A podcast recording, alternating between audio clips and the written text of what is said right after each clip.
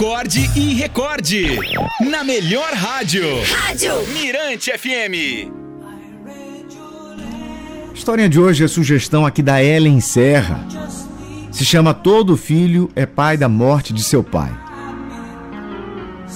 Há uma quebra na história familiar, onde as idades se acumulam e se sobrepõem, e a ordem natural não tem sentido. É quando o filho se torna pai do seu pai. É quando o pai envelhece e começa a trotear como se estivesse dentro de uma névoa, lento, devagar, impreciso.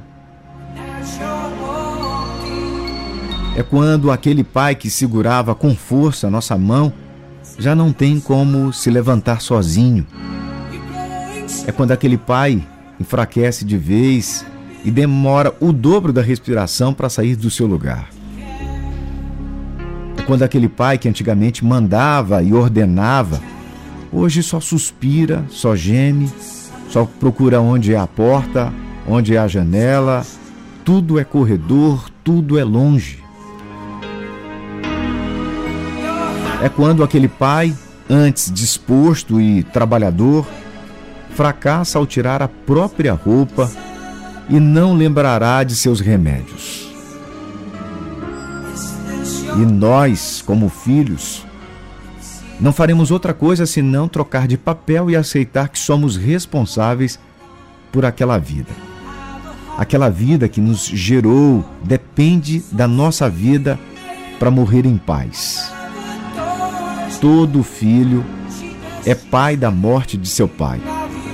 Ou, quem sabe, a velhice do pai e da mãe seja curiosamente a nossa última gravidez, nosso último ensinamento, fase para devolver os cuidados que nos foram confiados ao longo de décadas, de retribuir o amor com a amizade da escolha. E assim, como mudamos a casa para atender nossos bebês, tapando tomadas, colocando cercadinhos. Vamos alterar a rotina dos móveis para criar os nossos pais. Uma das primeiras transformações acontece no banheiro. Seremos pais de nossos pais na hora de pôr uma barra no box do chuveiro. A barra é emblemática, a barra é simbólica. A barra é inaugurar um cotovelo das águas porque o chuveiro, simples e refrescante, agora é um temporal para os pés idosos dos nossos protetores.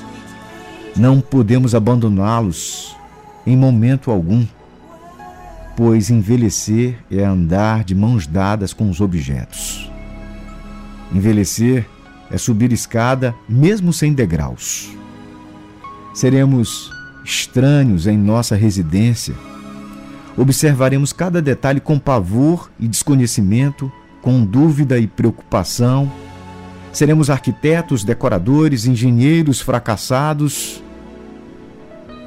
Como não previmos que os pais adoecem e precisariam da gente? Nos arrependeremos dos sofás, nos arrependeremos de cada obstáculo e tapete e feliz do filho que é pai de seu pai antes da morte. E triste do filho que aparece somente no enterro e não se despede um pouco por dia. O que um pai quer apenas ouvir no fim da sua vida é que seu filho está ali